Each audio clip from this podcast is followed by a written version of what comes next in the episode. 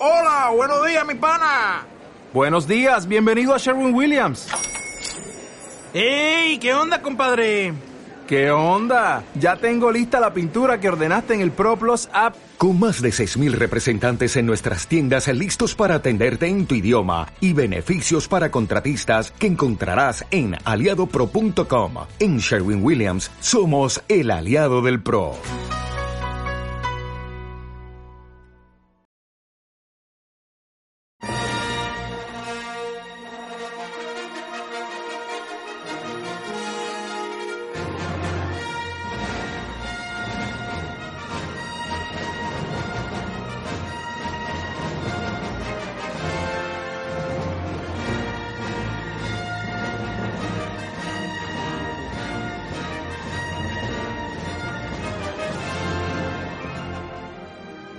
Pero, pero, pero, ¿qué haces? Pues, ¿qué voy a hacer? Lo, lo de siempre, grabar la entrada del podcast. Ya sabes, un poco de música y luego mi habitual frase, hola y bienvenidos a los relatos del Padawan. Eso eh, ya lo veo, pero ¿qué estás... pero ¿estás usando música con derechos de autor? Ya, bueno, sí, pero es que es que Evox ha renovado su acuerdo con las GAE y se puede usar música con derechos. ¿Seguro? Pues, pues claro, si lo ha dicho PR17 en su podcast de la viñeta. Bueno, sí lo ha dicho PR17, pero ni se te ocurre acostumbrarte, ¿eh? Que aquí se apoya a los artistas que ceden amablemente sus creaciones para que los podcasters como tú, que tienen un presupuesto equivalente a dos bocatas de mortadela, puedan usar música en condiciones. Totalmente de acuerdo. Nunca estaré suficientemente agradecido a estos artistas que ceden su arte pro bono. ¿Pro bono? Mira, no te hagas el cultureta soltando latinazos. Que tú en el examen de latín tradujiste quo vadis como ande vas. Es que era latín vulgar. Anda que ya te vale. Entonces, que yo me entere, ¿todo este derroche musical viene solo a que querías darte un caprichito? Pues, pues sí y no. Por un lado era por darme el gustazo, pero por otro es que el relato de hoy está ambientado en Star Wars, en la Guerra de Galaxias. ¿Pero tú estás chalao? ¿Qué quieres? ¿Que Disney nos cierre el chiringuito? Nos van a crujir con los derechos de autor. Tranquilo. Ya te he dicho que con la música estamos cubiertos. Gracias, Evox. Además, esto es un fanfic, es decir, una historia hecha por un fan, que soy yo, sin ánimo de lucro, si ni siquiera monetizo el podcast. No se te habrá ocurrido meter efectos de sonido. Pues sí, pero tranquilo, que no son los originales de las películas. Que no tenía claro si el acuerdo de Evox cubría también esa parte, y he decidido no arriesgarme. Bueno, está bien. Haces este relato y ni uno más, ¿eh? Después de esto volvemos a lo nuestro. Este, eh, ahora que lo dices, verás, es que mi idea era hacer un serial, un- una especie de radiodrama y llamarlo algo así como Los radiodramas del Padawan. Los dramas del Padawan, querrás decir. Yo es que había pensado hacer una serie de relatos eh, centrados en el personaje que protagoniza la historia de hoy y lo que nos faltaba. Vamos a ver, que este podcast es para hacer una antología de relatos, es decir, historias unitarias, sin relación entre sí. Como mucho te dejo que repitas algún personaje, pero nada de hacer historias río, que nos conocemos, solo nos faltaba eso. Pero es que a mí me hace ilusión. Bueno, pues te montas un podcast alternativo con el título de Los dramones del Padawan. No, sí, ya había pensado, pero solo llevamos nueve episodios del primer podcast y... Ocho. Este no cuenta, pero ni peros ni peras.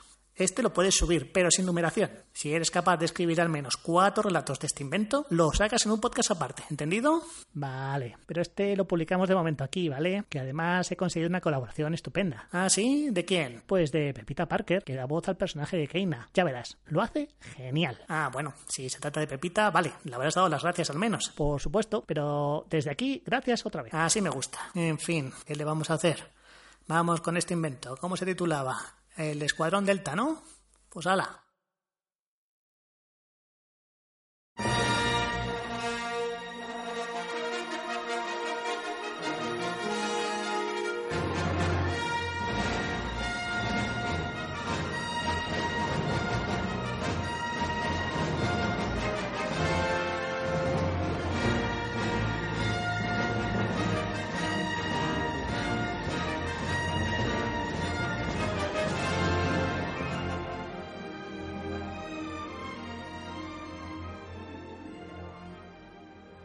Son tiempos de gran agitación en la galaxia.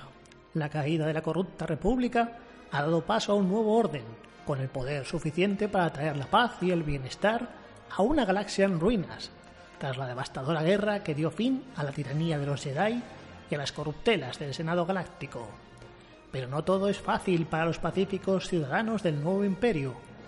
Piratas, gángsters y una banda de terroristas fanáticos de la antigua república que se hacen llamar la rebelión amenazan sus pacíficas vidas.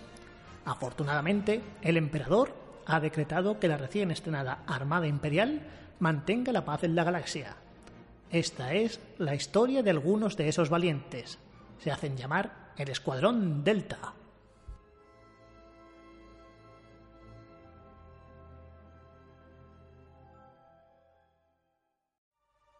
Delta 4, mantenga la formación. Afirmativo, jefe Delta. Ronin revisó su posición. Apenas se había desviado del curso de la formación de vuelo, pero el jefe era de los que amaban la precisión por encima de todo. Llevaba a rajatabla el código militar del glorioso Imperio Galáctico y era incapaz de ir al baño sin cumplir al pie de la letra el protocolo. Ronin movió levemente el timón de la Datai y enseguida recuperó la posición correcta. El escuadrón Delta, formado por cuatro cazas Tai, continuó recorriendo el límite exterior del perímetro. Esa era la pega de ser de los últimos de tu promoción. Los mejores eran destinados al escuadrón Alfa, que siempre era la punta de ataque. Los pilotos talentosos eran asignados a los escuadrones Beta y Gamma, que daban apoyo a Alfa, mientras que los últimos de la fila se quedaban en Delta y realizaban el trabajo que nadie quería, como por ejemplo patrullar el perímetro. La mayoría de los pilotos Delta llevaban bastante mal su destino, pero para Ronin aquello no era un problema en absoluto. Se había enrolado en la Armada Imperial con una idea muy clara en mente, hacer el servicio, cobrar el sueldo e intentar no morir en el intento. Por supuesto, no tenían más mínimo interés en ascender por el escalafón. Había hecho lo justo para que no le echasen de la academia, y ahora era el cuarto miembro del escuadrón de los torpes y de los marginados, aunque esa definición era inexacta. En el Escuadrón Delta también había buenos pilotos. El imperio era xenófobo, por supuesto se admitían reclutas alienígenas de todas las razas, pero normalmente usaban a todos los que no fueran humanos como carne de cañón. En el caso de los pilotos, daba igual lo hábiles que fueran. Si eran alienígenas, era muy probable que acabaran en el Escuadrón Delta, o como mucho en el Gamma. El imperio también era bastante machista, incluso con las mujeres humanas, que también solían acabar en aquellos pelotones. El caso de Keina Dellos era quizás el más sangrante, mujer y de raza miraliana. Había sido relegada a ser Delta 2, la segunda al mando del escuadrón más vilipendiado, cuando por su talento como piloto y sus dotes de mando podría haber optado a ser líder alfa. Los cazas TIE que pilotaban eran naves pequeñas, veloces y bastante maniobrables, pero terriblemente endebles, carecían por completo de escudos, un par de impactos directos y adiós muy buenas. Los pilotos contaban con un sistema de eyección y un traje que les protegía del vacío del espacio durante unos 20 minutos. Pero eso era todo. La mayoría de las veces no daba tiempo a eyectarse de la cabina, e incluso cuando lo lograbas, tenías muchas posibilidades de que el soporte vital del traje se agotase antes de que los equipos de rescate les diese tiempo a buscarte en medio de la batalla. Por supuesto, para el imperio esto no era un problema. Los cazas TIE eran baratos de fabricar y teniendo miles de sistemas estelares donde reclutar nuevos pilotos para sus fuerzas, era más sencillo mantener el actual sistema de cazas que invertir en naves mejores. A unos 12 clics de distancia, los escuadrones Alpha, Beta y Gamma se enfrentaban a un grupo de piratas espaciales que llevaban un tiempo hostigando una de las rutas de comercio del sector coreliano, el escuadrón Delta se había esparcido por el perímetro exterior de la batalla para evitar que nadie pudiera huir. Ronin echó un vistazo rápido a la pantalla táctica para ver cómo iba la batalla. Visto lo visto, el escuadrón Delta se podía haber quedado en la cantina tomando una ronda de bebidas. El resto de naves había cogido por sorpresa a los piratas, en una maniobra de pinza tan clásica como efectiva. Sin embargo, Ronin no podía quitarse de encima la sensación de que algo iba mal realizó un escaneo con los sensores de largo alcance, pero no encontró nada fuera de lo normal. Aún así, la sensación iba en aumento. Su instinto le chillaba que debía desviar toda la potencia de los motores y salir de allí a toda velocidad. No era la primera vez que tenía una intuición como aquella. La experiencia le había enseñado que confiar en sus instintos casi siempre era la mejor opción. Pero ¿qué podía hacer? Si se lanzaba a una huida, dejaría en la estacada a sus compañeros de escuadrón, y si se equivocaba, su acción sería vista como un intento de deserción. Tenía que avisarles, pero ¿cómo? ¿Le diría a su jefe de escuadrón que había tenido un mal presentimiento? La sensación de peligro se volvió tan fuerte que Ronin se rindió a su instinto. Desvió la potencia de los motores y tiró bruscamente de la palanca del timón, mientras gritaba por el comunicador. Escuadrón Delta, acción evasiva, ya. La mayoría de los cazas se abrieron en desbandada, sorprendidos por la orden, mientras el líder del escuadrón aullaba enfurecido. ¿Pero qué demonios pasa? Vuelvan a la formación inmediata. Fue interrumpido por las alarmas de proximidad. Un grupo de naves desconocidas había salido del hiperespacio, tan cerca que uno de ellos chocó contra la nave del líder Delta. Su caza Tai estalló en mil pedazos antes de poder reaccionar. Otros tres miembros del escuadrón Delta fueron derribados por los disparos de los recién llegados. Ya solo quedaban ocho miembros vivos del escuadrón. Escuadrón, aquí Delta 2. Asumo el mando en funciones. Elijan pareja de baile y ataquen a los objetivos. Delta 4, conmigo. Recibido, te cubro. Aquí Delta 3, estoy en problemas. Tengo que... Aquí Delta 7, Delta 8 ha caído y yo he recibido impactos. Tengo utilizado el sistema de puntería y los cañones. Retírate, Delta 7. Aquí no puedes hacer nada. Una ráfaga de disparos proveniente de un caza Z-95 hizo que Corso cambiara de rumbo bruscamente. La había esquivado por puro instinto. Aún así, uno de los rayos láser le acertó en el casco. Varios avisos en rojo saltaron en su pantalla. Daño leve en los impulsores laterales. Maniobrabilidad al 70%. Sistema de eyección inutilizado. Soporte vital al 50%. Maldita sea.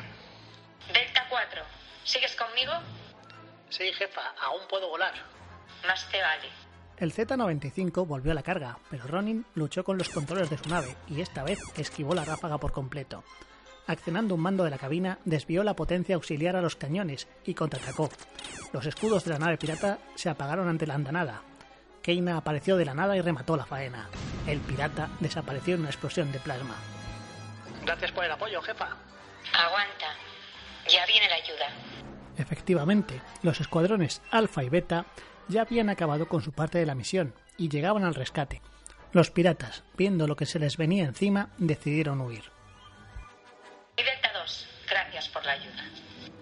Aquí líder Alfa. Como siempre, nos toca arreglar lo que Delta estropea. Keina decidió no contestar a la provocación, pero Ronin podía sentir la ira y la frustración en su silencio. Horas después, a bordo del destructor imperial contragolpe, el general Ten Kuo presentaba su informe. Interlocutor le hablaba a través del holocomunicador. Vestía uniforme de oficial de la flota, aunque no mostraba insignia alguna en su rango. A pesar de todo, el general mostraba la debida deferencia, mientras trataba de ocultar el nerviosismo en su voz.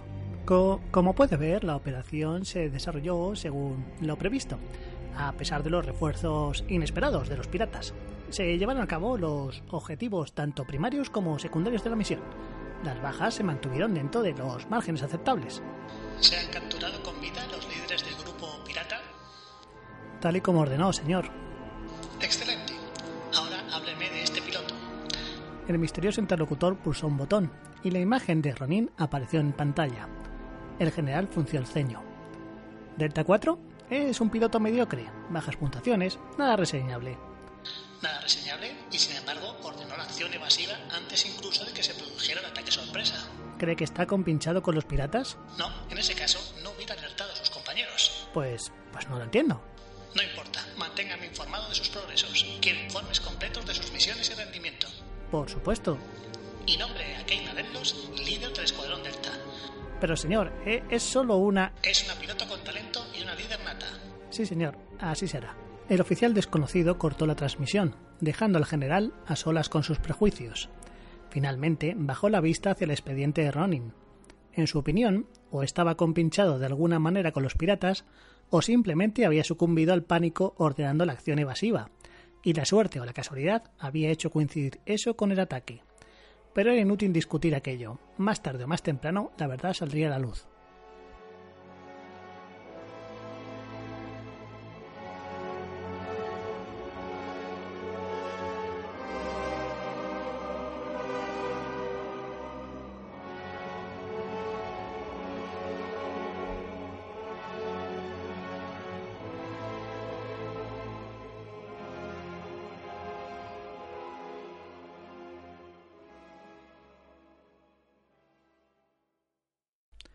Bueno, ¿qué?